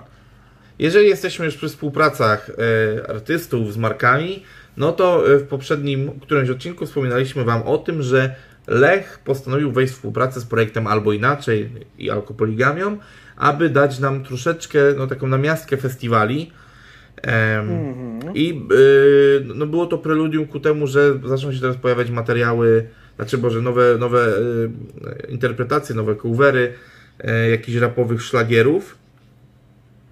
No i do tej pory dostaliśmy dwa, z czego nie jestem pewien, czy pierwszy z czerwca jeszcze był związany z tą akcją, czyli Paulina Przybysz. E, No ale no jakby wyszło też w ramach tego projektu, więc warto wspomnieć, że 17 czerwca wyszedł numer e, Paulina Przybysz, trzeba było zostać dresiarą. My go gdzieś tam już skomentowaliśmy, więc teraz się nie będziemy na tym rozwodzili. A 20 lipca, czyli e, miesiąc z małym poślizgiem, później wychodzi utwór popularniejszej siostry Przybysz, czyli Natalii Przybysz, interpretacja numeru Messa Studio, scena Łóżko, który już jest bezpośrednio związany z tym projektem, ma layout tego projektu i tak dalej, no nie? Tutaj w ogóle chciałem powiedzieć, jak potwierdzają się Twoje słowa, które mówiłeś, nie wiem, czy to był poprzedni odcinek, czy dwa wcześniej, wtedy, kiedy mówiliśmy o początku tej akcji Lech Festiwale Inaczej. Rzeczywiście, moim zdaniem, projekt Alko, e, Albo Inaczej został bardzo fajnie Lechowi podpowiedziany i zaanektowany pod tą akcję, bo jak tak czytałem, na czym polega ta akcja i tak dalej, i tak dalej, to wcale nie musiała być alkopoligamia. To w ogóle mogło być organizowane przez Lecha, przez ich management, mogli wziąć jakichś tam artystów i tak dalej. A alkopoligamia się tam bardzo ładnie wpasowała, przez co albo inaczej ma swoją kontynuację, bo z tego co ja słyszałem, nie będzie już trzeciego krążka albo inaczej. Mają być tylko single, które mają wychodzić, mają Tak, się doczekiwać no no, czy- no, ale nikt nie się. planuje konkretnego krążka, no nie? Umówmy się, że ja już chyba mówiłem ostatnio, że ten projekt jest po prostu projektem drogim, więc ciężko, żeby on Tak. wychodził regularnie, zwłaszcza, że alkopoligamia sobie jakby pieniędzy do obrotu nimi no, no gdzieś tam no nie generuje takich, takich e, przyrostów, żeby gdzieś no, no, no móc sobie fundować taki projekt dalej, no nie, więc no to, to, to myślę, że też trochę dlatego. Em, No i ciekawostką jest to, że dwie siostry Przybysz zinterpretowały dwa numery Mesa, jakby nie było. Mm, Mes był, z tego co widziałem na zdjęciach, y, na pewno w studiu z Natalią Przybysz, czyli przy tym nowszym numerze Stuno, y, Studio Scena Łóżko. Stuno, co to jest Stuno? Studio Scena Łóżko. Y, Słuchaliśmy go, mi się podoba. Na pewno mi się bardziej podoba niż tamten i w ogóle mi się podoba. Tak, Tak, tak. Bicik jest świetny, troszeczkę tam ten wokal nie zawsze mi siedzi, ale numer jest bardzo dobry. E, kurczę, chciałbym zastanowić się nad jedną rzeczą, bo my mówiliśmy o tym, że raczej żadnych wydarzeń koncertowych nie będzie z tym związanych, a chyba jednak coś tam się zadzieje, tak? Ej, nie, i koniec końców mam straszny problem z tym projektem. Nie ma jednej strony, jednego fanpage'a, który by jasno komunikował, co się w ramach tego wydarzy. Jest strona Lech Music, oczywiście, byłem tam, lech.pl i na początku mi się wydawało, że tych koncertów nie będzie, potem miałem przeświadczenie, że one będą, a teraz mam znowu wrażenie, że ich nie będzie. Jak gdzieś widziałem jakiś mikrokomunikat, że na podsumowaniu tej akcji ma się wydarzyć chociaż- chociażby jakiś koncert online, ale nie mam co do tego pewności, więc nic nie potwierdzam, nic nie zaprzeczam. 27 sierpnia wychodzi na pewno winyl, tak? Ale ja to widziałem na jakiejś bardzo dziwnej, enigmatycznej stronie. E, może ją znajdę, a może jej nie znajdę. Em, wirtualne media, nowy marketing. E, Bo w ogóle nie wiem, czy to nie jest to za- zaangażowany ktoś. Czekajcie. Czekajcie. Ta, ta, ta. Ej, dobra, dobra, dobra, dobra, dobra. Czy naprawdę y, Lech Music już tak bardzo żałował tego, że stworzyli koszulki Woodstockowe, że mimo, że Woodstocku 26 nie ma w tym roku, to oni nadal kurwa to reklamują swoimi koszulkami? Będzie puszka na pewno Lecha zaprojektowana przez Jurka Owsiaka. No to, To to wiadomo, wiem. tak, ale widzę, że na stronie też jest y, t-shirt, no. Eee, No, o tych t-shirtach wspominałem ostatnio, że, że że jakby tam każdy jest zaprojektowany przez kogoś innego i, i są sprzedaży i też będą do zdobycia. Ach, dziwne, dziwne, dziwne. Inna sprawa jest taka, którą znalazłem, że w tej chwili audycja Radia Nuance, znowu o nich mówię, a nikt mi za to nie płaci, e, bolesne poranki od 6 lipca do 10 sierpnia zamieniają się w bolesne poranki Powered by Lech Music. Gośćmi audycji będą m.in. artyści pro- projektujący design, który znajduje się na koszulkach i będziecie mogli je tam wygrać i tegoroczna kampania Lech Music przebiega pod hasłem Lechendy, czyli połączenia słowa Lech i legenda. Wiesz w ogóle co jest wszystkim najlepsze? Lech jako piwo ma no de facto siedzibę w Poznaniu, tak? Tu jest produkowany. Come on! Kompania piwowarska tam y, obok M1 na Franowie, więc daleko do nich nie mamy. Zwiedzałeś w ogóle kiedyś browar Lecha? Nie. Można zwiedzać. Nie. Ja byłem. Słód widziałem, piwo piłem. Za darmo. Chyba za darmo. O Eee. Tak było, nie no. kłamie, na studiach. No dobra, no w każdym razie e, sytuacja wygląda tak, że co do tego, czy wydarzenia jakieś będą, nie wiemy. Wiemy, że na pewno będzie jakiś materiał, czytaj, vinyl. Nie, wydaje mi się, mam takie przeczucie, że nie, bo jednak... y, no, chyba, jednak nie. No, No nie, no stary, już, już, w internecie. już we wszystkich miastach praktycznie większych dzieją się jakieś koncerty, więc... O, e, dobrze o tym powiedziałeś, bo na przykład można zrobić spotkanie z fanami nad Wisłą, zapowiadające kilkoma enigmatycznymi postami na Instagramie, może przyjść kilka tysięcy osób, no nie? Może tak być? Znaczy to nie było spotkanie z fanami, tylko to była kurwa, e, to było szumne otwarcie nowej knajpy, więc... Nowej knajpy nie E, wiem, czy kurwa... Miss T. e, czy, czy budki kurwa z herbatą, czy chuj wie co, ale odjebanie spotkania na taką dużą ilość osób bez żadnych obostrzeń, tylko po to, żeby poflexować się swoim Bubble Tea i nowym teledyskiem do utworu z Darią Zawiałów. No nie podoba mi się to, nie podoba mi się to, bo y, my, żeby legalnie robić koncerty, musimy spełniać szereg obowiązków, a tam kurwa E, no, spontaniczny koncert, kurwa, ale jakoś nagłośnienie do koncertu było, kurwa, jakieś mikrofony, głośniki i tak dalej. No, jakoś dziwnym trafem to było, kurwa, nie? W sensie, okej, wiesz- ja, ja już czekam na wiadomości, komentarze Bartek, to nie tak, itp. i srete. E, ob- obstawiam, że akurat menadżer Kłębie się do mnie nie odezwie w tej sprawie, pewnie do, do niego to nie dotrze, jak to dotrze, to chuj, nie obchodzi mnie to. W sensie takim, że było to zachowanie nieeleganckie, że najpierw y, płaczemy nad branżą koncertową, nie do końca w elegancki sposób przenosimy swoje, całą swoją trasę Romantic Psycho, no bo te, bo o tym już kiedyś gadaliśmy, że, że te koncerty wisiały w taki dziwny sposób, bez konkretnych dat informacji.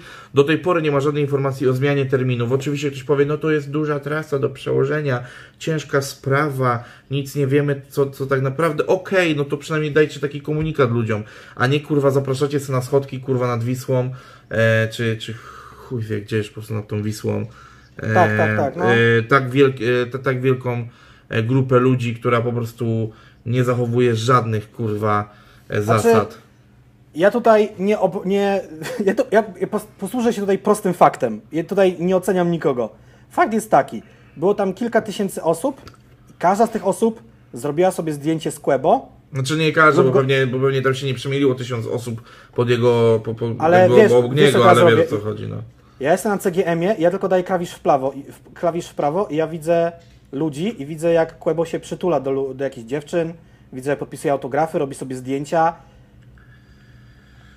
Powiem wam tak, no okej, y, jakby świeże powietrze, wiadomo, że to jest coś innego niż w zamkniętym pomieszczeniu, ale COVID nie skończył się jeszcze, nikt nie wynalazł szczepionki, nikt z nas nie jest zaszczepiony Y, Polacy na szczęście, to też rozmawiałem o tym w ogóle z moją mamą, jak y, się ostatnio z nią widziałem. Byliśmy zarówno mój rocznik 8-9, nie wiem jak twój Bartek, szczepieni na gruźlicę. to nam bardzo pomaga ale, ale, ale to już kiedyś prywatnie rozmawialiśmy o tym, to pamiętam z miesiąc temu. I to mamy wielkie szczęście, że kraje bloku komunistycznego i nie tylko, bo też bodajże chyba Korea czy, czy, czy Japonia, oni też mieli obowiązkowe szczepienia na gruźlicę, nam to pomaga, ale to jest wielka próba dla tych wszystkich ludzi. Tam widzę tysiące osób, tak? Nie wiem, ja to widzę kafel ludzi na tym, na przykład teraz na zdjęciu i Quebo jest nimi otoczony, więc inkubator tego wirusa. Zobaczymy jak to wyjdzie. Życzę im wszystkim kurwa dużo zdrowia na pewno. No, nie? Znaczy, no. Wiadomo, że są młodzi, to jest mniejsza grupa ryzyka, ale chuj tam wie. Znaczy powiem tak, nie było to odpowiedzialne. Może rzeczywiście początek mojej wypowiedzi jest zgorzkniały i taki, no bo po prostu ja wiem, z czym my się musimy mierzyć. Za każdym razem, jak próbujemy zrobić jakiś koncert teraz, ja, ja mówię cały czas o koncertach plenerowych, bo my o, o kluby to na razie się nie bijemy jeszcze, ale no troszeczkę słabe to było, słabe, w sensie nie podoba mi się, a... Znaczy, e, wiesz, jakby to też ludzie, dlaczego po prostu nie mieli na sobie maseczki? No okej, ja rozumiem, że ktoś chciał pójść, Znaczy, spotkać poczekaj, się, bo, poczekaj, poczekaj, zobaczyć. bo, bo, też ja, No. ja też y, nie, nie chcę, żeby wy- wyszło, że e, jestem takim kurwa hipokrytą w, w tej sytuacji, bo my też jak na przykład robimy koncert, my mamy obowiązek ludzi poinformowania i przygotowania infrastruktury po to, żeby mogli stać w dużych odstępach. Pozdrawiam Praga Centrum. E, i, I przypominamy im o noszeniu masek, o dezynfekcji, ustawiamy punkty sanitarne. Ale ostatecznie na samym końcu, no to jest oczywiście decyzja tych ludzi. Decyzja, tak. E, Tak, i, tak, i tak dalej. No my jakby, my mamy obowiązek, organizując takie, takie przedsięwzięcie, zapewnienie im wszy- wszystkiego, żeby ograniczyć to bezpieczeństwo. I powiem wam tak, póki co idzie nam nieźle. Trzymajcie za nas kciuki w tych kwestiach. Ja mówię o, o nas jako o branży już teraz koncertowej. Trzymajcie kciuki, żeby tak było, bo prześmieszne dla mnie jest to i to taki leci trochę off-top, że na razie nie wiem, po prostu moje wy- wykształcenie w kulturze katolickiej mówi mi, że daj Bóg, nic się nie wydarzyło, ale no szczęście mamy Na takie, szczęście. szczęście mamy na razie takie, że nic się nie wydarzyło, a zobaczcie, że odpierdalają się wesela i nagle kurwa są ogniska po 150 osób w województwach, kurwa, więc zobaczcie, że my naprawdę Znaczy- staramy się wykonywać pracę taką, żebyście wyczuli się bezpiecznie na koncertach, a tam ktoś o tym zapomniał, ale z drugiej strony można powiedzieć, że to było, że tak naprawdę nic, yy, bo widzisz, no bo to jest takie skrzętne, że nie dość, że to było tajemnicze promowane, żeby nikt do końca nie wiedział o co chodzi, no to kurwa mać. Nikt nie jest debilem w tej branży. Wszyscy doskonale wiedzieli, że jak zaczną to promować jeszcze tak bardzo tajemniczo, to zwalą się tam tabuny ludzi, kurwa.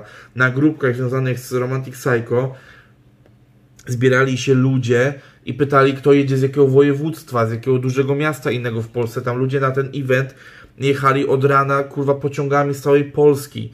Więc, kochani, no kurwa, nie, nie, nie, nie malujmy teraz, kurwa, e, na nowo świata i, uda, i nie udawajmy, że tam nic się nie zadziało, bo mam nadzieję, że się nic nie zadzieje, oni wtedy będą mogli się ze mnie śmiać i ha, ha, ha, tak kurwa gadałeś, że będzie kurwa coś z tego, a nic nie było. Miejmy nadzieję, że nic nie będzie, kurwa, no bo to Znaczy- po prostu uważam za nieodpowiedzialne. Nie podoba mi się to.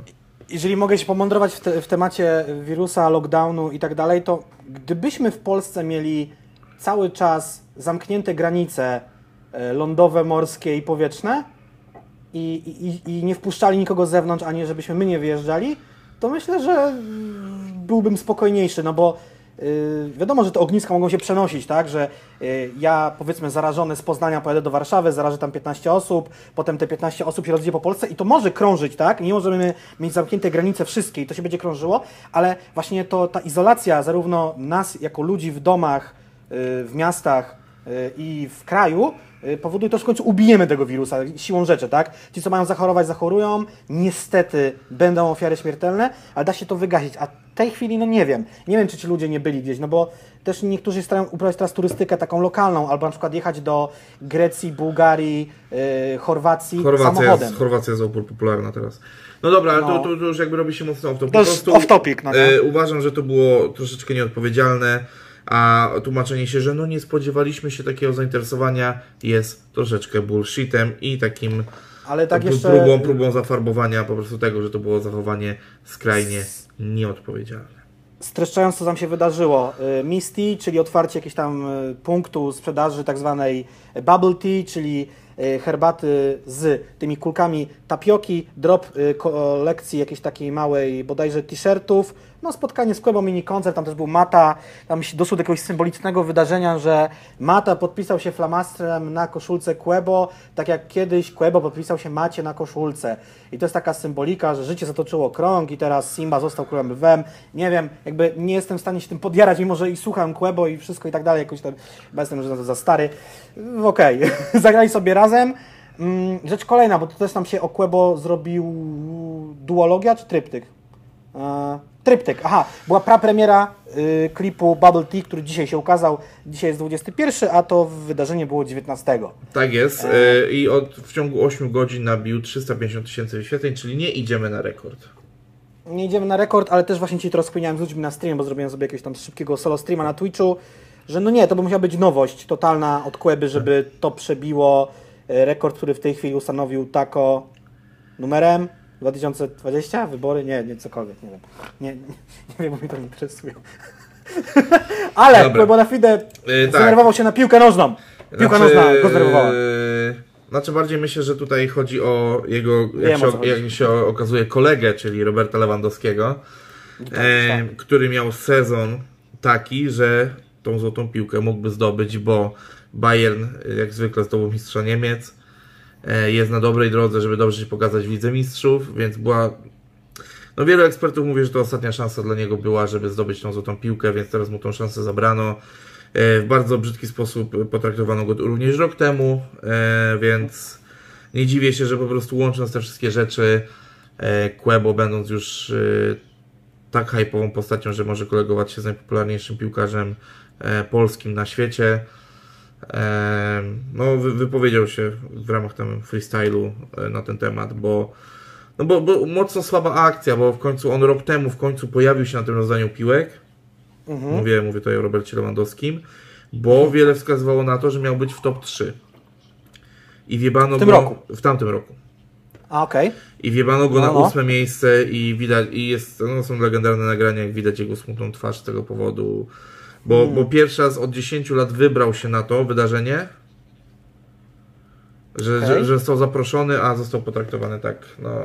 A dobra, bo teraz ja się totalnie nie na piłce nożnej, a już tym bardziej na rozdawaniu tej piłki, a to też trochę nie jest tak, że on był karany za to, że się tam nie wybierał tym, że go nie wybierali? Mogło tak być, że eee, zignorował tę imprezę, to nie dostał mogło nominacji? Tak, mogło tak troszeczkę być, ale też nie chcę tutaj teraz yy, palnąć Mount Everestu. Mm. E, no oczywiście no, konkluzja jest taka, że jego najlepsza szansa na to, żeby tą piłkę zdobyć właśnie przepadła, no bo oczywiście bardzo ciężko jest przełamać ten, yy, no kiedyś to się nazywał duopolem yy, Cristiano Ronaldo i Messiego, e, także no teraz był najlepszy moment na to, nie? A czy problem jest taki, że w ogóle y, to jest taka zabawna akcja, o której. Zabawna akcja. Kiedyś zauważyłem, że mnóstwo siedzib różnych międzynarodowych federacji sportowych i nie tylko, naukowych ma siedzibę we Francji, ewentualnie w Genewie, y, w Paryżu i tak na przykład no jest ta y, no UEFA w ogóle, dlaczego się mówi na stadionach, czy olimpijskich, czy piłkarskich, y, oprócz angielskiego, który dla mnie jest lingua franca obecnie na świecie, dopóki nasz Chińczycy wszystkich nie kupią, y, mówi się po francusku. No bo Francuzi przeważnie mają tam, kurwa, jakichś tam dyrektorów, szefów, prezesów, siedziby są we Francji, czy w Paryżu i tak dalej, no nie? Gdzie się znajduje taka siedziba gdzie są y, wymiary takie standardowe podane, czyli 1 kg, 1 litr czegoś. Tak, tak, gdzie? Tak, tak, we Francji. Tak, tak, tak, Wszystko jest we Francji. Nie wiem, jak Francuzi sobie to ogarnęli, ale oczywiście siedziba na pewno y, PKOL-u, czy tam, e, sorry, PKOL to jest Polski Komitet Olimpijski, MKOL-u, czyli y, Międzynarodowego Komitetu, Komitetu Olimpijskiego. Jest oczywiście na pewno we Francji czy w Paryżu. Sprawdzam, czy to nie jest Mont Everest. Jest w Szwajcarii, jest w Szwajcarii. Szwajcaria i bum! Ale, i bum, kurwa. ale zostało założone we Francji. Został założony we Francji i jakby, okej, okay, jeżeli Francuzi to zakładali, spoko, ale to też świadczy o ich cwaniactwie, no nie? Yy, UEFA. Dlaczego na przykład nie Brytyjczycy? Mi się z piłką każą Brytyjczycy. Oczywiście no. są też Włosi, Hiszpanii czy Francuzi. Ja jestem oczywiście tym wszystkim jakiś ignorantem. UEFA jest ze Szwajcarii. Kurwa. Moja teoria się rozjebała teraz po prostu jak tupole w Smoleńsku, no. Idziemy dalej. Ale- FIFA też jest we, we Szwajcarii. Jacek, no, Jacek spróbował wypowiedzieć się w końcu na temat, na który nigdy się nie wypowiada, czyli sport, więc zakurwił, Tej. więc zakurwił samym od Everesty po prostu w swojej wypowiedzi. Mamy Ale, to. ale jak to jest, że tam są zawsze jakiś kurwa Platini jest szefem jakiś Francuz? Platini z Francuzem? Tak, tak, tak, tak, tak. To dobrze, je, jest, trafiłem. Ale nie, ale jakoś jest taka wiksa, że oni tam gadają po francusku. Ale patrz, język roboczy O UEFA. nie, o Angi- nie. Angielski, Platini francuski, też, niemiecki. Platini też jest Szwajcarem. Nie, Nie, no, nie żartowałem teraz. Ale, Kurwa. ale, ale jego babcia była Szwajcarką. Nie, oczywiście teraz żartuję. Dobra, nieważne, bo tu się taki bezsensowny off zrobił.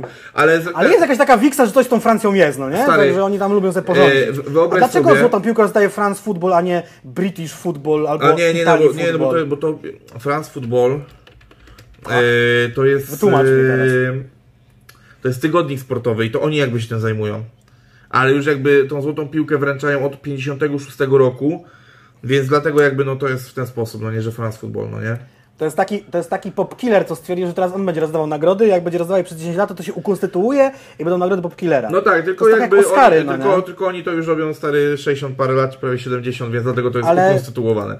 Ale poczekaj, bo, bo, mogę porównać bo, bo teraz chciałem rzucić Mhm. jedną rzecz, że od 2008 roku, kiedy Cristiano zdobył pierwszą złotą piłkę, do, do tej pory był tylko jeden rok, w którym y, tej piłki nie zdobyli y, albo Messi, albo Ronaldo. Więc y, i był to rok y, 2018, kiedy Luka Modric, zwycięzca, y, znaczy Chorwacja wtedy wygrała po prostu mundial. Czy była na drugim miejscu? Kto wygrał mundial? Chorwacja chyba. Nic No uważaj, bo teraz jest czas na twój Monteverest, no nie? no tak, ale ja po prostu nie, nie, nie paplam głupot, tylko najpierw to sprawdzam, wiesz? Nie, nie, nie. Nie, nie, nie, nie, kurwa. Ja się nie znam na sporcie, więc mogę, mogę, mam to prawo marginesu popełniania błędu. Ale posprawdzam, jakie tam międzynarodowe organizacje mają siedzibę we Francji albo w Paryżu.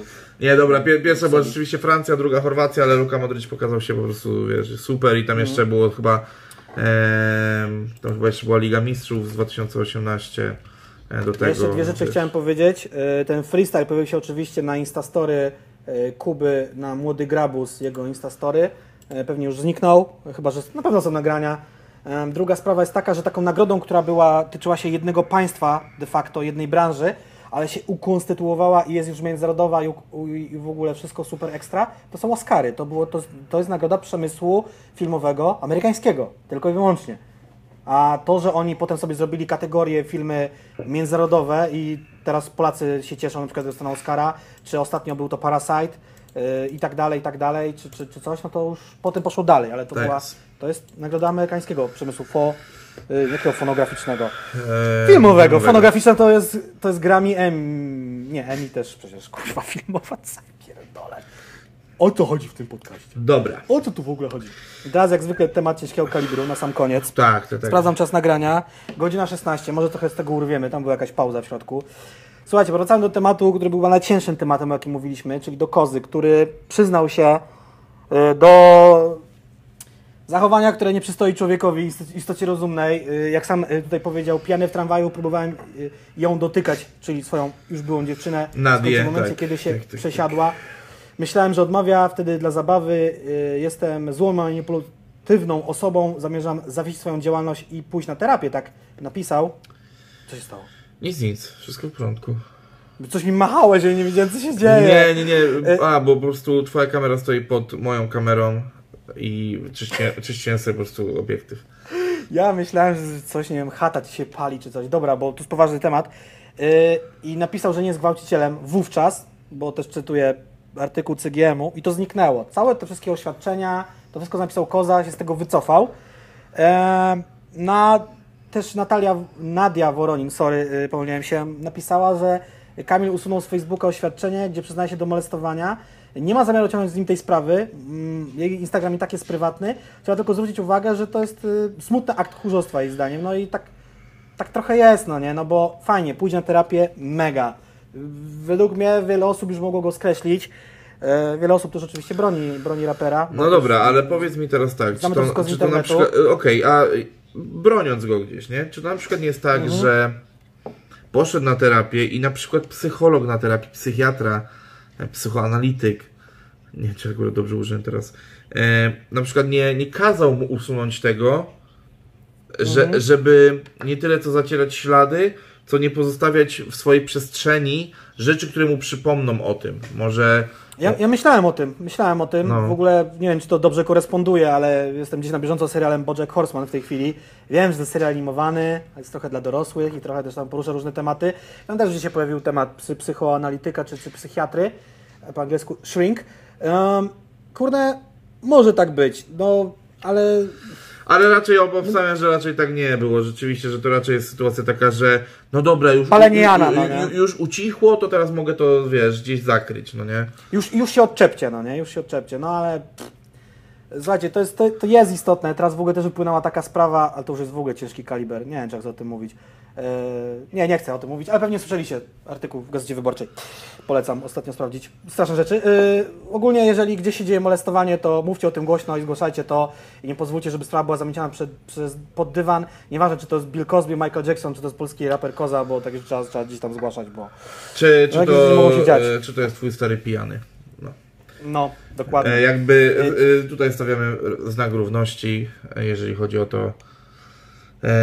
I tyle, no, co, co, cóż mogę powiedzieć. Chyba nie, nie chcę się rozwodzić więcej na ten temat, bo już długo pamiętam, że rozmawialiśmy na ten temat poprzednio. E, szkoda, że, że, że zaciera ślady. Myślę, że. Ja mam nadzieję, że nigdy, bardzo bym tego chciał, żeby nigdy nie wyszła żadna afera, to, to jest totalnie związane z kozą, tylko raczej z tym artykułem wyborczej, afera pedofilska w polskim rapie. Mam nadzieję, że takiego się nigdy nie zdarzy, bo to już będzie w ogóle. Znaczy powiem wam, że ja w ogóle co, co do wielu branży i osób, w sensie nie chodzi o to, że mam w swojej gronie ludzi, którzy mogliby się dopuścić czegoś takiego, bardziej chodzi mi o to, że nie chciałbym, żeby gdzieś na przestrzeni tych moich 26 lat życia okazało się, że któraś z osób, którą spotkałem i byłem w jakiejś relacji mniejszej, e, znaczy bliższej lub dalszej, e, okazała się e, uwikłana w coś takiego, bo, bo naprawdę stra- straciłem naprawdę dość e, mocno wiarę w ludzi.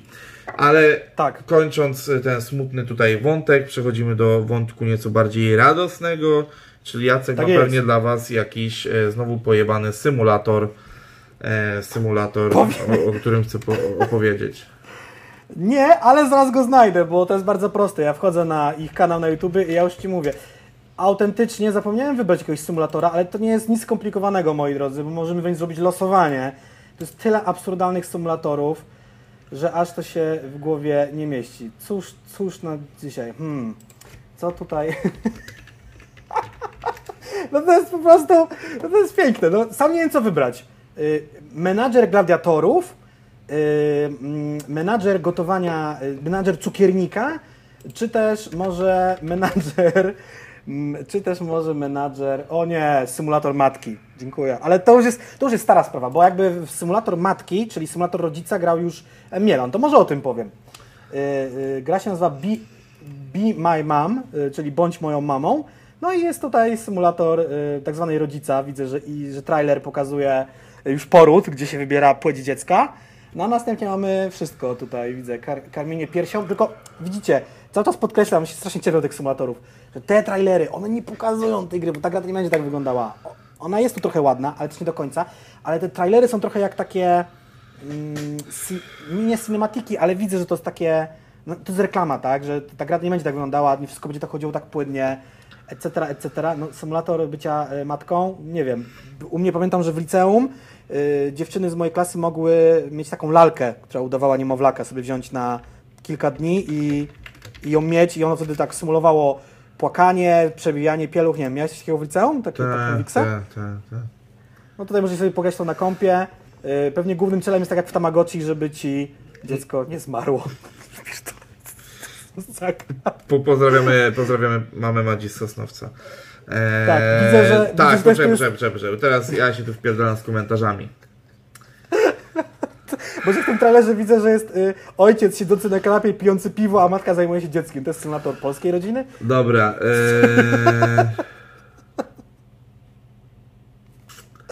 Powiem tak, bo, bo już y, na początku tego odcinka zrobiłem jeden błąd, bo połączyłem w jedno, dwa festiwale, które teoretycznie mają się dziać też w Polsce, a są takie małe, że raczej tak średnio chciałbym o nich y, mówić w domenie festiwali, bo w tym samym czasie, kiedy dzieje się e, Wolsztyn, dzieje się też Pisz, e, Hip Hop Ale Pisz w tym- 20. E, Ale I to w poczekaj, Piszu gra chyba Lukasyno. tak, właśnie tu gra Lukasyno, a jeszcze ktoś nam, w, e, Paweł Grzywacz, Sport, Podróże, Muzyka, powiedział nam, że 25 lipca bodajże pierwszy rapowy festiwal tego lata, HHF, Deszno w świeciu. I tam jest Bonson, Floral Bugs i Kazior. Ja po prostu po- połączyłem te dwa festiwale w jedno. No, Ej, nie no, sorry, przepraszam, trzech ale to jest e, koncert. Bonson, e, kurwa, ziomki, Floral grał, kurwa, support e, w Katowicach przed Słoniem. Ja rozumiem, że Floral bardzo się świetnie rozwija, ale to jeszcze nie jest liga, żeby Florala, Kaziora i Bonsona nazwać jako festiwal. Więc e, To jest trochę, wiesz, to jest z tym nazewnictwem jest taki sam problem, jak ludzie nagrywają dziewięciokawałkową płytę, nagrywają, nazywają ją longplayem, niby mogą, ale tu się ociera o epkę. To są wszystko, to takie jest to, to się no, nazywa na semantyka, no. To nazewnictwo jest takie, Eee. kurwa... O. ja się pierdolnąłem z tym planem B i z puszkami coli. Czemu ja skojarzyłem plana z puszkami coli? To ja nie wiem, bo, Nie wiem. bo ja tam rzeczywiście się walnąłem z tym. No nie był w coli, więc jakby cała, cała moja teoria na temat e, sprzedawania się coli i Pepsi, przepraszam, moja wina, to ja... I widzicie, i to jest problem tego, że ja po prostu pracuję y, już po 12-17 godzin czasami i ja nie mam czasu na tak dobry research, kurwa, i czasami po prostu tych rzeczy... e, No widzicie, no Jacek też nie, nie jest w stanie wszystkiego sprawdzić, ja też nie wszystko sprawdziłem i takie rzeczy się niestety zdarzają. Oczywiście też padł zarzut, że nieeleganckie z naszej strony było e, nie podanie hasła na koniec, które trzeba A, wpisywać. tak, e, rzeczywiście, bo czytasz komentarze z odcinka 14, tam zapomnieliśmy Tak, o haśle. Tak, tak, tak. E, oczywiście częstotliwość reklam to e, po prostu e, wrzucanie To, to jest materiału wina na ten... YouTube'a, no nie? Tak, to, to, to, nie nasza wina.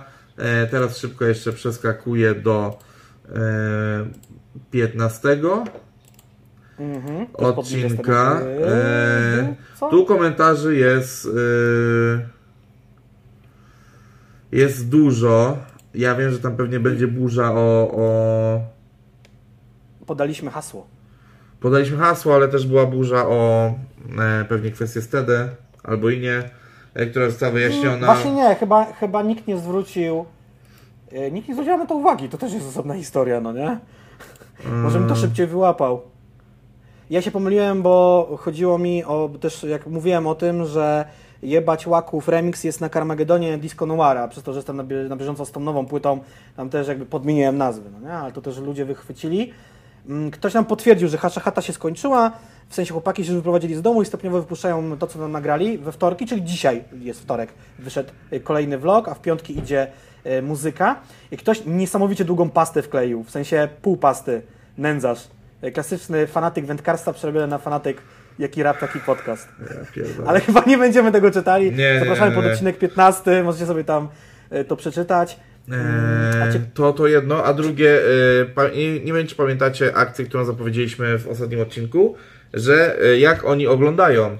No i e, mi kilka Były. rzeczy, mi kilka rzeczy w weekend się wyświetliło. E, e, nie pokażę wam teraz, bo nie chcę kamery zmieniać, ale tu jest półka, na której mam troszeczkę płyt w nadwyżce. E, I po prostu nie miałem czasu załatwić wam e, czegoś innego, więc na razie skorzystam z, swojej nadwyżki, postaram się znaleźć coś jeszcze w folii i coś wysłać losowej osobie, którą, e, którą, może, Y- którą może po prostu wy, wybiorę spośród tych, które oznaczyły. Ja też, znaczy, no okej, bo jeżeli nas oznaczali naszą dwójkę, to pewnie masz to samo, co ja mam. Ja chyba Tak, to tak, też tak. na wszelki wypadek screen, y, robiłem screenshoty, Ale jest w archiwum, potem w, najwyżej... w, w archiwum powinno być, ale jak coś to po prostu spodziewajcie się, że do kogoś się odezwiemy na Instagramie. Tak, tak, tak, tak, tak. E, Myślę, że powinniśmy to zrobić e, przed wypuszczeniem tego odcinka. Więc mam nadzieję, że coś już do Was leci. I tak, płyta Dwa Słowy, pokolenie X2, ta obiecana na streamie też w końcu wyjdzie, bo ona, ona to jest to najlepsze, ona została spakowana dzień po tym streamie, na którym obiecałem. I z racji ilości pracy została położona u mnie na e, parapecie obok biurka i tak leży, kurwa, i czeka po prostu, no nie? Więc mordeczko, która wygrała tą płytę, ja nie zapomniałem, mam, mam Twoje dane na Instagramie. Em, i, i, I cóż, i, i czekaj. Tu jest też ciekawostka yy, od użytkownika o ksywie Jata, że na Jaceksie był ostatnio stream z produkcji bitów, tego nie wiedziałem. Ja w ogóle mam taki problem, że o ile jestem super na bieżąco z dwóch typów podcast, jestem na bieżąco z produkcjami Gargamela, no z Bartka trudno być produkcjami na bieżąco, ponieważ on y, albo nie nagrywa nic, albo na jakiś tam swój drugi kanał, nawet nie na Generatora Friday nagrywa jakieś tam 30-sekundowe filmiki, to z tymi ich streamami mam problem. Mam nadzieję, że ludzie nie mają tak z naszymi streamami, że wpadają tu i tu. Oczywiście nie każdy może, nie każdy ma czas, dlatego one są zapisane tam chyba za dwa Tak. tygodnie ponad. I był stream, gdzie była produkcja bitów, gdzie do duetu Kuba Bartek dobił jeszcze ketchup. No i widzisz. Ciekawostka, Em, ciekawostka. Okej, e, ja na dzisiaj mam hasło przygotowane. O, I to hasło.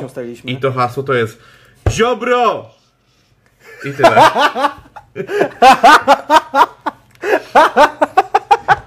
I tym akcentem, jak y, powiedział Wojtek Sokół w kawałku Każdy pod każdym, zakończymy. Dokładnie tak. Czy, Do- sensie co, żegnamy e, się tak. i do za tydzień. I, I wpadajcie na nasze sociale, które wyświetlają się tutaj i tam też, albo tam, nie wiem z której strony to będzie. E, I cóż, miejmy nadzieję, że ten odcinek wyjdzie w czwartek. See ya! Pa, pa.